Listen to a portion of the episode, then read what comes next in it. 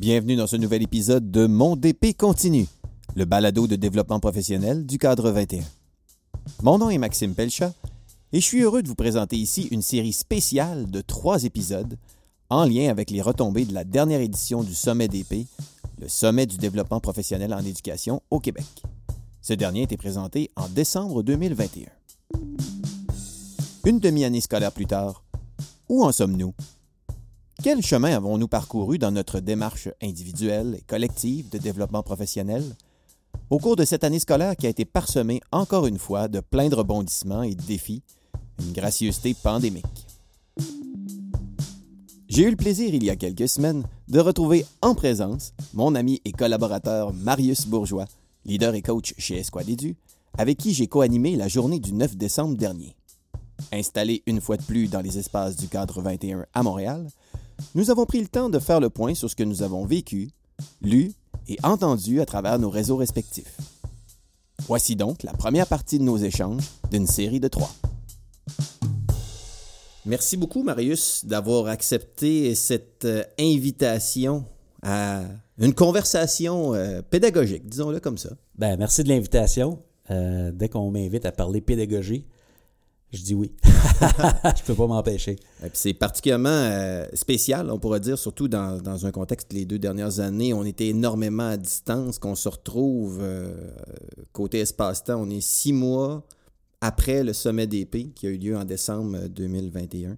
On est au, au, même endroit ici à Montréal, dans les bureaux du cadre 21. On, on, on a une conversation pédagogique audio en présence. Hein, c'est pas beau ça? Ben oui, puis tu sais, on, on, pourrait se dire que dans, dans, un passé pas si lointain, ça n'aurait pas de l'air euh, de, de, faire un, un arrêt là, comme sur, sur cet aspect-là, mais dans les faits, après deux ans presque de pandémie, ouais. on, peut, on célèbre encore ces moments-là où est-ce qu'on peut bénéficier de, de la présence ouais. des personnes, puis que ça me fait vraiment plaisir, dans le fond, qu'on qu soit là physiquement, ensemble, autour d'une table, à discuter. Absolument, puis ça fait du bien aussi de, de réfléchir ensemble, de prendre du temps justement, dans une perspective de développement professionnel, juste la conversation pédagogique, à quel point ça peut nous aider à, à trouver euh, des mots, mettre des mots sur notre réalité, sur nos pratiques, euh, nous aider peut-être à amener même un peu de clarté sur nos pratiques et les meilleures prochaines étapes. Donc, euh, belle discussion qui s'annonce. Absolument. Puis bon, on, on s'est pris un café, on est attablé. Euh, on a réfléchi un peu en amont aussi, puis on, les idées qu'on qu qu a eues pour cette conversation-là, c'est peut-être de la diviser en trois temps. Ouais. Euh, puis le premier temps qu'on qu a identifié, c'est une relation de moi avec mes collègues. Ouais. Donc, dans un, dans un esprit de le vécu scolaire, c'est un vécu communautaire, c'est un vécu d'équipe. Euh, puis que, que, que, malgré les allers-retours en, en, présence et à distance là, dans les deux dernières années, que avant tout, euh, l'école, c'est une question de relation. C'est une question de relation, c'est une question d'équipe, comme tu dis. J'aime dire que l'éducation, c'est un sport d'équipe. Euh, puis euh, en équipe, ce qu'on fait habituellement, c'est qu'à un moment donné, on regarde le pointage parce qu'on veut gagner. puis euh, présentement, quand on regarde le pointage, on fait plein de constats. Il y a des impacts de ce qu'on a vécu. Il y a des gains, hein, n'est-ce pas? On a développé plein de nouvelles façons de faire, nouvelles pratiques, nouvelles compétences, mais on fait aussi des constats. Ça use. Les adultes, on est fatigués, les familles, les, les, les enfants, puis on se pose plein de questions. Puis je pense que c'est une belle opportunité de continuer à travailler entre collègues, en équipe, comme on a fait, ce qui nous a permis de basculer dans ce nouveau monde-là, nouveau contexte. Mais l'après-pandémie qui pointe à l'horizon, on oui, l'espère, en tout cas, là, hein, à 32e vague, euh, c'est de poursuivre ce travail d'équipe-là, puis euh, essayer de répondre aux besoins des humains qui sont devant nous, oui. y compris nos collègues. Exact. Puis euh, c'est sûr que dans, dans le contexte euh, des derniers mois, puis je me souviens quand on était ici en, en décembre dernier, euh, on sortait d'un automne où est-ce qu'on avait l'impression de ah ben écoute on s'en est sorti pas si pire ouais, euh, ouais. comparé à, à l'année scolaire 2020-2021 on s'est dit bon ben on devrait être pas pire. On savait pas ce qui nous pointait au bout du nez pour la période des fêtes de 2021 puis le début de 2022 euh, ça a frappé quand même fort, tu sais, cet hiver. Il a fallu repartir chacun de notre bord. Fait que là, l'équipe était comme séparée, euh, les collègues à la maison, les enfants à la maison, évidemment. Mm -hmm. Puis de revenir tranquillement, puis que là, on sent que, bon, à travers cette Xème vague, comme tu disais, là, qui, qui est différente. Fait que là, on semble poindre à l'horizon un semblant de retour à. Disons-le, un retour en présence. Parce que j'ose pas dire Ouais. retour à la normale. C'est ça. Je sais pas qu'est-ce que t'en- que- tu en penses. Ben, c'est que c'est loin d'être normal comment on se sent présentement, puis ce qu'on constate dans les écoles ou dans les, euh, les différents milieux, même dans nos familles. C'est pas parce qu'on revient en personne que tout est correct. Ça laisse des traces, tout ça, puis euh, on, euh, on doit composer avec ça. Et le mot qui me vient en tête, c'est s'adapter Oui. à ça. Quand on dit revenir à la normale, dans ma tête, j'interprète ça, ben, on, on revient à ce qu'on faisait. Mhm.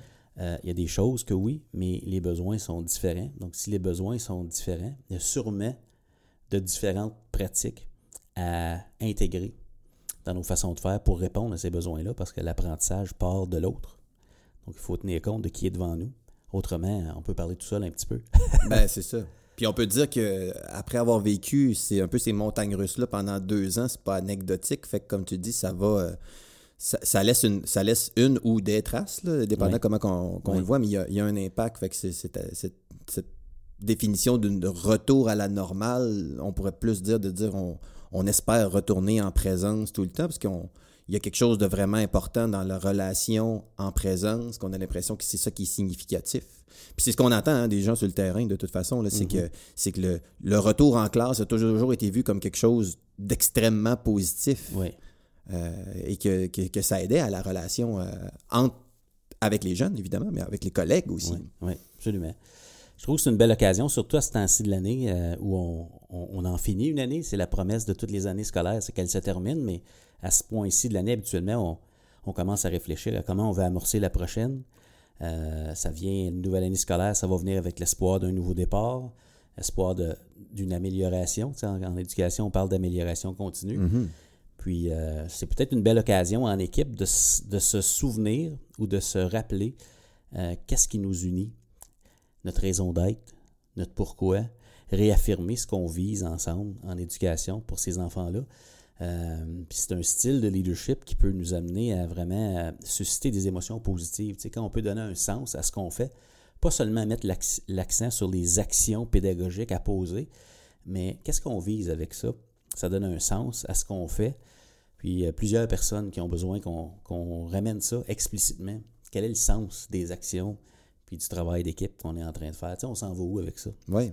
Fait que dans le fond, euh, dans ce que tu dis, euh, ça me fait penser, puis je repense à comme un, le pattern scolaire de, de juin qui arrive, euh, les, les dernières journées de classe, les, les journées pédagogiques, qu'on soit, euh, peu importe là, dans, dans quel ordre d'enseignement on est, là, les, les- comme les, dernières journées de travail, où est-ce que notamment les élèves sont pas là, on se retrouve en- entre collègues, Ouais. puis on peut penser que, que- que si ça va si ça continue de bien aller ce, ce- ce printemps-ci, qu'on devrait vivre ce moment-là en présence, puis qu'il y a peut-être un besoin particulier cette année de peut-être faire le point sur tout ce qu'on a vécu, puis ultimement vers où on s'en va, qu'est-ce qu'on, comment on souhaite aborder euh, la rentrée scolaire de, de 2022, là, puis euh, quels sont nos, nos objectifs communs jusqu'à un certain point. Oui, exactement. Nos objectifs communs, puis peut-être identifier les stratégies à haut rendement qu'on souhaite adopter dans notre milieu. Tu sais, si on peut amener de la clarté à ce niveau-là, tu sais, quand on parle pédagogie, c'est tellement aidant quand on a un langage commun autour des actions ou des stratégies pédagogiques euh, qu'on choisit, puis quand on comprend pourquoi on les choisit, si on peut les nommer, ben on peut s'en parler.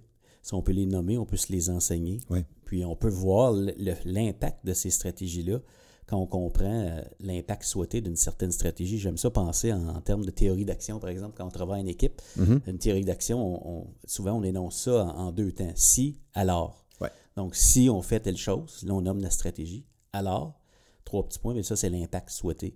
Mais quand je comprends l'impact souhaité derrière une stratégie, mais je suis en mesure d'être conscient de ce que je recherche quand j'utilise la stratégie. Donc, je peux être conscient de l'impact que j'ai au quotidien quand je suis outillé dans ce sens-là. Donc, pour moi, le travail d'équipe, c'est on peut amener de la clarté sur ce qu'on vise, puis des moyens qu'on souhaite se donner en équipe pour ces moments-là, comme tu dis, quand on se rencontre, soit dans une rencontre de collaboration ou une journée pédagogique, qu'on puisse faire le point sur on est rendu où avec ces stratégies-là et quels sont les impacts qu'on remarque de ces stratégies-là. Puis peut-être d'entendre nos collègues, un Maxime qui me dit Hey, moi dans ma classe, je le fais de même, toi tu le fais comment?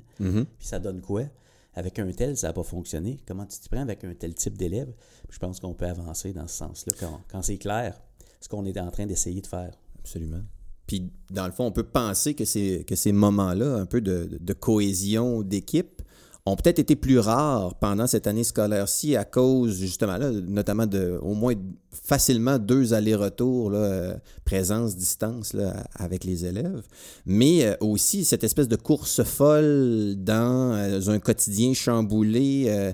évidemment, les, les, bon, les mesures sanitaires locales qui ont pris beaucoup de place, qui ont mis beaucoup d'attention autour de ça, puis qui ont été changeantes avec le temps. Puis, évidemment, ben, l'épuisement des gens qui, ont, qui, qui, sont, qui sont tombés malades, qui ont été à la maison, qu'il a fallu remplacer, qu'il a fallu faire de la suppléance. Donc, tout le monde a été un petit peu comme débordé, on peut dire, cette année. Puis peut-être que ces, ces, moments de conversation-là et de cohésion ont été relativement euh, peut-être plus rares comparés aux années passées, là, euh, encore cette année. Bien, moi, ce que je remarque, c'est dans ces moments-là qui sont à l'horaire ou pas, quand on, les, on, en crée des moments aussi quand on en a besoin, c'est qu'une grande portion de ces temps-là est investie à simplement se partager entre collègues qui vivons la même réalité, comment on se sent présentement.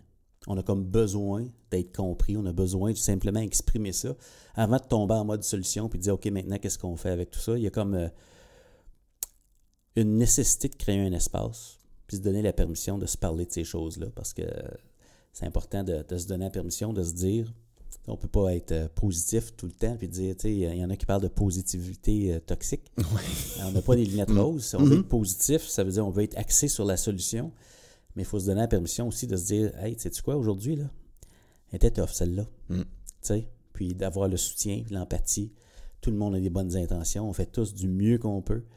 Euh, donc, ça, je pense c'est important de se soutenir entre collègues et de comprendre que notre collègue à côté, là, il est comme nous. Là. Oui. il veut que ça fonctionne dans sa classe. Bon, on fait ce qu'on peut là, présentement avec ce qu'on a. Euh, donc, c'est important de se soutenir euh, émotionnellement aussi. Pas seulement avec des stratégies. Là. Parce que, tu sais, on, parle, euh, tu sais, le mot bien, on pourrait quasiment dire que ces années-ci, le mot bienveillance est devenu un mot euh, très usuel. Hein. Je pense que c'est un mot qui existait avant, mais il me semble qu'on ne l'a jamais autant entendu parler que de peut-être les deux dernières années. Certains disent que peut-être le sens a été galvaudé, peut-être aussi à travers ça qu'on a mis toutes sortes de choses, puis peut-être une certaine forme, comme tu dis, là, quasiment de, de de positivisme à l'extrême ou de, de, lunettes roses, là, mm-hmm. comme, comme tu employais tantôt. Mais, mais c'est ça, comment, on peut, comment on peut se mettre dans un, dans un, on pourrait quasiment dire, dans un dans une posture bienveillante, euh, réaliste, dans le fond, pour, euh, pour euh, cette fin d'année scolaire-là qui arrive, puis ultimement, en se projetant aussi dans l'après-été, dans la rentrée qui, qui s'en vient. Tout ça te fait penser à quoi, là? Ben, moi, ça, ce, que, ce à quoi ça me fait penser, c'est qu'habituellement, peu importe qu'on ait vécu le contexte qu'on a vécu là, habituellement, rendu au mois de mai à peu près, c'est connu dans les écoles, il faut déployer à peu près les mêmes efforts qu'à la rentrée scolaire, simplement pour maintenir un climat scolaire positif. Il faut comme rappeler le code de vie, rappeler des ah choses pour finir l'année en beauté. Parce que les élèves le sentent, l'année s'achève, il y a comme un, une ligne d'arrivée qui s'en vient, puis parfois il y a un relâchement. Donc, il faut, il faut déployer des efforts pour le maintenir. Ça, c'est habituellement. Cette année, c'est pas différent. Là. Donc, il faut être clair sur ce qu'on vise, il faut être clair sur les rôles de chacun. Euh, puis quand j'entends la bienveillance, bon, on s'encourage. Puis le mot qui me vient en tête, c'est des conversations courageuses, mais encourageantes. Oui.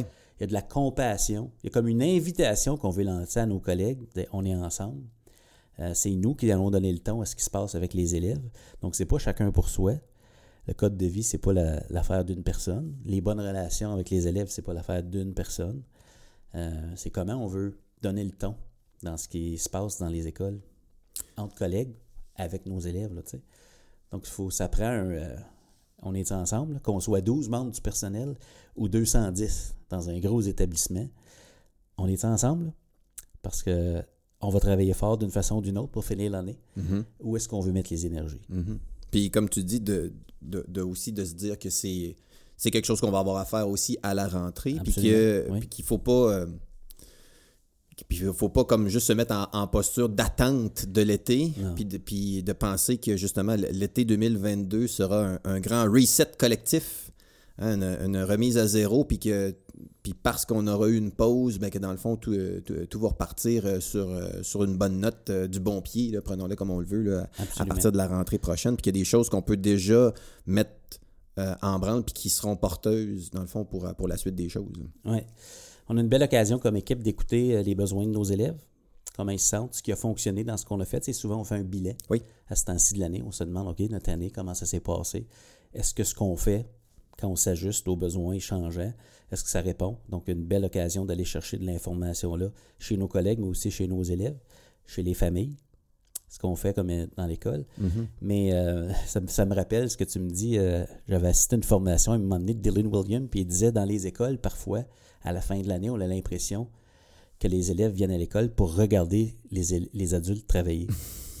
Parce qu'on a, on a tellement de choses à faire Ouais. pour finir l'année. Je pense que une chose qui me vient en tête, quand tu me dis bienveillant, je me suis dit, ben, on peut être bienveillant envers soi-même en équipe en continuant d'impliquer les élèves Oui. dans leur apprentissage.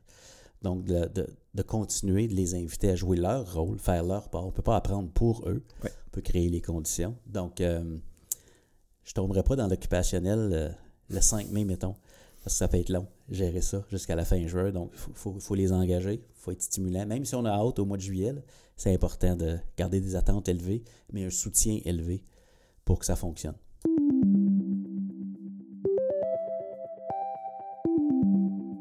Puis tu vois, ça me rappelle, euh, tu sais, que- quand tu, quand, quand tu soulignes le fait de, que, que tout ça peut se faire euh, ensemble, Ouais. euh, ça me rappelle que, que ce, ce- ce concept-là qui était ressorti puis qui avait, qui avait fait beaucoup réagir là, pendant, pendant le sommet d'épée, Oui. euh, lors du, de l'atelier, du panel sur le, le leadership puis l'accompagnement, Mhm. où est-ce qu'il était question de complicité professionnelle Ouais.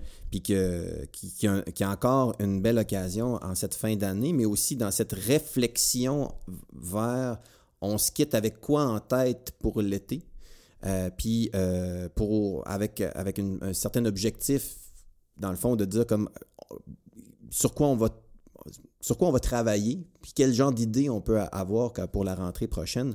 Euh, ça, me- rappelle, ça me résonne encore ce concept de complicité. puis toi, ce, ce- ce concept-là de complicité, comme, comme, comment tu le, vois, là, que ça soit que ça s'ancre dans le milieu. Ouais, ben écoute, c'est une bonne question. J'ai toutes sortes de choses qui me viennent en tête. La Mhm. première chose, quand je pense à complicité, c'est euh, le regard que je porte sur mes collègues. Tu sais, Est-ce que je présume des bonnes intentions? Mes collègues présentement utilisent les meilleures stratégies qu'ils connaissent présentement. Donc, pour qu'il y ait complicité, ben, dans mon regard, face à mes collègues, je me dis, hey, je suis chanceux d'avoir ces collègues-là? Tu sais, Ouais. C'est les meilleurs collègues que j'ai. C'est fantastique. Content de travailler avec eux. Complicité, pour moi, c'est possible quand j'ai ce regard-là face à, à mes collègues. Deuxième, j'écoute complicité, puis quand tu disais on, est complémentaire, ça veut dire qu'on est différent. Ouais. Je pense à diversité. Mhm. Il y a une diversité de talents dans les écoles. Euh, ma question, c'est quand on se rencontre en équipe, est-ce qu'on les connaît, les, les talents de nos, nos collègues? Parce que dans le fond, on enseigne des matières différentes, mais on a des forces pédagogiques et relationnelles, j'ose dire, qui sont différentes, qui peuvent être complémentaires. En d'autres mots, chaque collègue a quelque chose à enseigner à un de ses collègues, tu sais. Oui. Mais il faut créer les conditions pour que ça, ça arrive. Ça, c'est les choses qui, qui me viennent à l'esprit quand j'entends complicité, dans ce sens-là.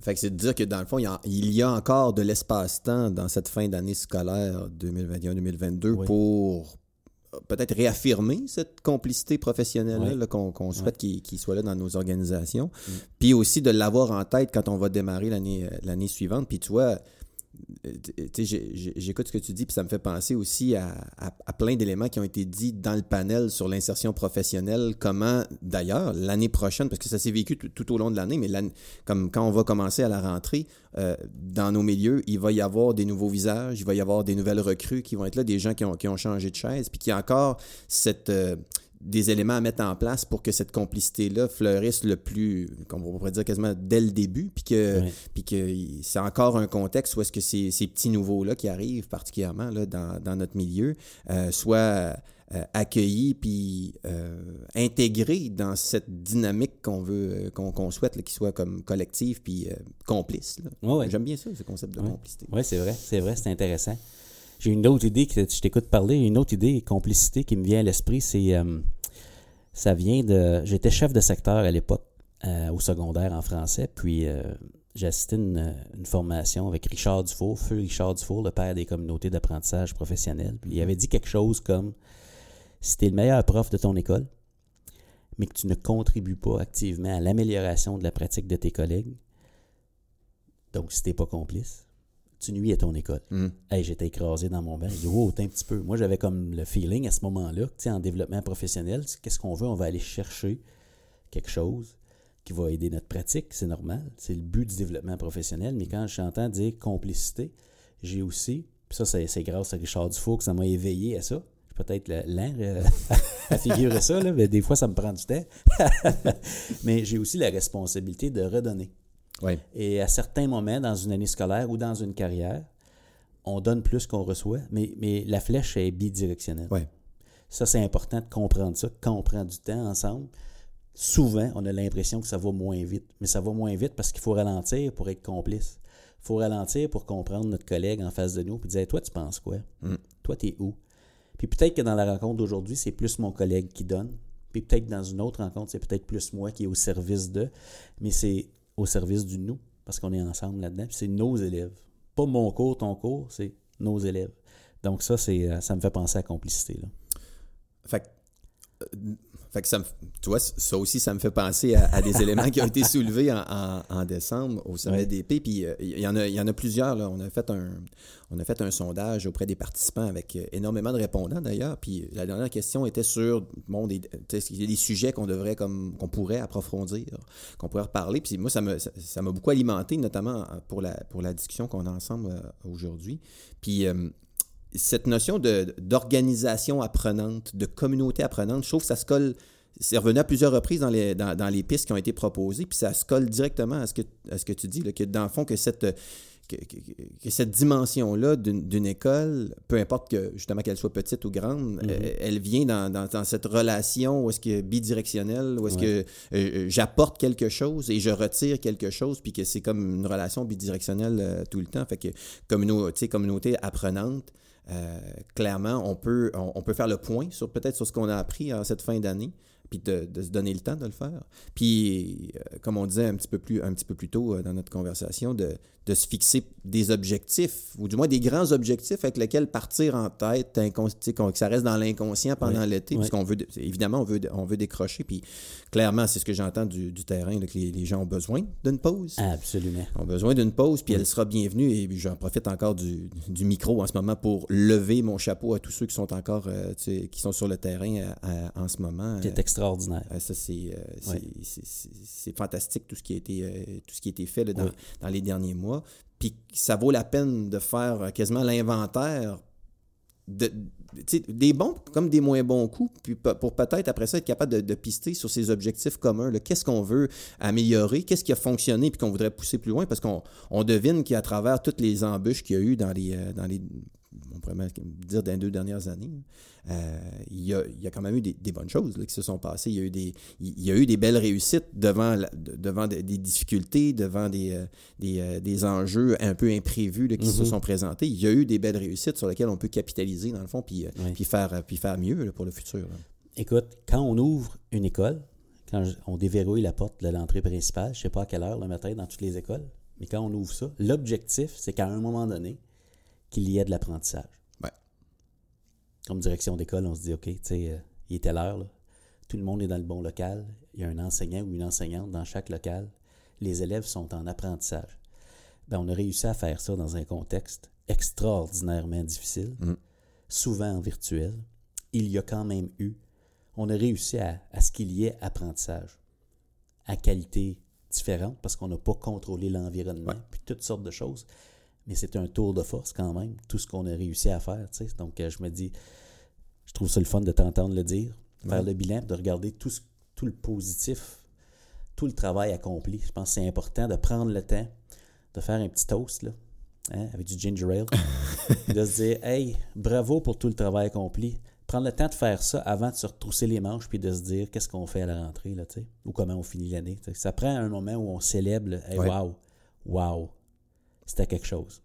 Oui, c'est ça. Puis oui, c'est probablement ça qui nous met dans les bonnes dispositions après Ouais. ça pour venir en, deux- en deuxième temps, les, euh, comme pointer ces éléments-là. Ouais. Puis, puis ultimement, euh, évidemment, ça, ça va peut-être, dans des, dans, des, dans des succès qu'il y a eu, ça va peut-être pointer des forces de certaines personnes dans l'équipe. Puis qu'on dit, comme, mon Dieu, on voudrait continuer, que ça, on voudrait que ça se poursuive dans, le- dans le futur, que ça Ouais. fleurisse, que ça, que ça puisse euh, contribuer à, à même faire euh, grandir dans côté développement professionnel d'autres d'autres collègues qui sont là. Puis peu importe le jeune plus, plus expérimenté, dans le fond, que, que, que tout le monde a- peut, peut apporter quelque chose là, dans, dans cette dynamique-là. là. Mhm. Absolument. Tout le monde a quelque chose à apporter, c'est clair. Tu m'amènes à penser à la rentrée scolaire. Puis euh, peut-être que euh, pour le travail d'équipe, parce que je sais qu'il y a d'autres volets qu'on veut aborder ensemble, Oui. mais pour le travail d'équipe, je me dis, quand je me projette dans la rentrée scolaire, sachant que probablement qu'il y a une diversité de besoins particuliers ou de talents, dépend comment on veut regarder, mais à la rentrée scolaire, on peut s'attendre à ce qu'il y ait une variété de différents types de besoins. Euh, je pense qu'une de nos tâches ou de qu'on va vouloir accomplir, c'est de placer les élèves dans leur zone proximale de développement. Oui. Puis je me dis en équipe, quand on fera le bilan d'ici la fin de l'année ou, ou même à la rentrée, peut-être de réfléchir à, je, je pense même pas que ça existe, mais si je fais le parallèle avec la zone proximale de développement, si on veut être capable de faire ça, il faudrait peut-être réfléchir à notre zone proximale d'adaptabilité Intéressant. comment nous, qu'est-ce que moi je peux faire présentement comme pédagogue? Quelle est ma capacité à m'adapter avec le bagage de stratégie que je connais présentement? Quelle est ma capacité d'adaptation au niveau de ma posture? Est-ce que je suis ouvert à l'idée ou non? Parce que l'opposé de l'adaptabilité, c'est la rigidité. Oui. plein d'autres symptômes qui peuvent venir de ça. Mais si on, est ouvert à ça, on se dit, OK, comment est-ce que je peux m'adapter? Fantastique. Je pense que ça peut nous aider à travailler en équipe, à élargir notre, notre zone proximale d'adaptabilité pour justement placer les élèves dans une zone proximale de développement. Puis pour moi, l'enjeu majeur là-dedans, c'est les émotions positives. Tu sais, quand tu te sens dans, le- dans le flow, comme on dit, tu es, à juste un bon, bon défi de taille, mais Ouais. ton sentiment d'efficacité, tu te sens outillé, puis c'est Mhm. c'est un bon challenge pour toi. Euh, ben, je pense que ça va être ça notre défi à la rentrée, de faire ça pour la majorité des élèves. J'aimerais dire tous les élèves, mais euh, ouais, ça c'est tout un challenge qu'on aura à la rentrée, c'est clair. Puis quand on est dans cette disposition-là pour, euh, en regard de, de nos élèves, je pense que ça nous, en tout cas, ça nous met un, un bon, euh, dans une belle posture pour faire cette propre analyse-là envers nous-mêmes aussi, Ouais. sur notre propre zone, justement, de, de- de- proximale de, développement euh, de notre côté aussi, pour Ouais. pouvoir se voir quelles sont les zones où est-ce que je peux faire un pas de plus, où est-ce que je peux faire euh, aller plus loin dans une zone que j'ai faite comme, OK, cette stratégie-là, euh, ce genre de situation d'apprentissage-là, avec ce genre d'outils-là, je pourrais faire un pas de plus qui est là, où je sais que j'ai des collègues qui peuvent me donner un, un coup de main, Ouais. euh, de- moi, qui peuvent m'aider à faire le, le- le pas de plus que je vais avoir l'impression de d'être d'être en train d'avancer et non pas de faire du surplace. Oui, oui. L'image qui me vient en tête euh, quand je t'écoute dire ça, c'est, euh, je sais pas en quelle année ça s'est fait, mais il y, a, il y a comme une année ou un moment, une période, là, c'est au début des années 2000 peut-être, je me trompe, là, mais il y a eu comme un mouvement pour rendre les édifices publics accessibles. Mm. Les rampes ont été ajoutées, Mhm. puis fa- il fallait que les édifices deviennent accessibles pour des raisons évidentes. Mais je vois un peu le même principe quand je parle d'adaptabilité à la rentrée scolaire, c'est de, voir un peu comme notre planification pédagogique comme une rampe pédagogique. En d'autres mots, c'est l'apprentissage est accessible pour tous, pas seulement pour ces quatre-là, ou si j'ai 22 élèves, puis il y en a 8 sur les 22, ou 16 sur les 22, ou 22 sur les 22 qui ont des besoins, est-ce que je peux avoir une planification qui est comme une rampe pédagogique? Tout le monde a accès à la rampe, mais c'est pas parce que je l'emprunte puis que j'en ai pas besoin que c'est plus une adaptation. Mhm. Donc, tu sais, y a-t-il quelque chose qui est bon pour tout le monde? Oui, puis surtout sachant, euh, tu vois, quand, tu dis ça, ça me fait penser que sachant que les élèves qu'on reçoit à la, à la rentrée qui nous sont confiés, euh, au primaire, on a un groupe, euh, on a un groupe fixe. Au secondaire, on a, on a des groupes qui nous sont attribués, mais il Ouais. arrive d'une- d'expériences d'apprentissage de d'autres collègues. euh, puis nous, on va après ça les accompagner, puis qui vont être accompagnés après ça l'année suivante. Fait que ça, ça, nous, ça nous rappelle à quel point il y a encore en filigrane de tout ça, ce travail d'équipe, même si quand on, on a la, la porte de la classe qui, est- qui, est- qui est fermée là, dans, dans notre local, euh, ben, qu'on a, euh, qu'on a quelque chose de collectif quand même. On a une mission collective en- entre les mains, mais qui est pour un espace-temps particulier qui est là. là. Ouais. Mm. J'aime ça le parallèle que tu fais entre euh, d'une classe à l'autre. Mm. Les élèves passent d'un adulte à un autre. Ouais. Ouais, ce sera d'ailleurs euh, le sujet de notre de la suite, du deuxième segment de notre conversation pédagogique. Et vous, comment s'est passée cette dernière année scolaire? Sur le terrain? Dans votre école? Aux côtés de vos collègues? Marius et moi aimerions connaître vos réactions sur le sujet. Je vous invite à partager vos réflexions sur les réseaux sociaux en utilisant le mot-clic DP Continue pour rejoindre la conversation. Je vous invite également à consulter le site web sommetdp.ca où sont archivés tous les contenus présentés lors des trois éditions de l'événement. Je salue une fois de plus, au passage, nos précieux collaborateurs de 2021. Bien sûr, Esquad Édu, l'École branchée, l'Association des conseillères et conseillers pédagogiques du Québec et le ministère de l'Éducation du Québec pour son soutien. Cette discussion avec Marius se poursuit dans le second épisode de cette série spéciale autour du lien si fondamental avec les élèves. Car dans le fond, c'est pour eux que nous œuvrons avec passion en éducation.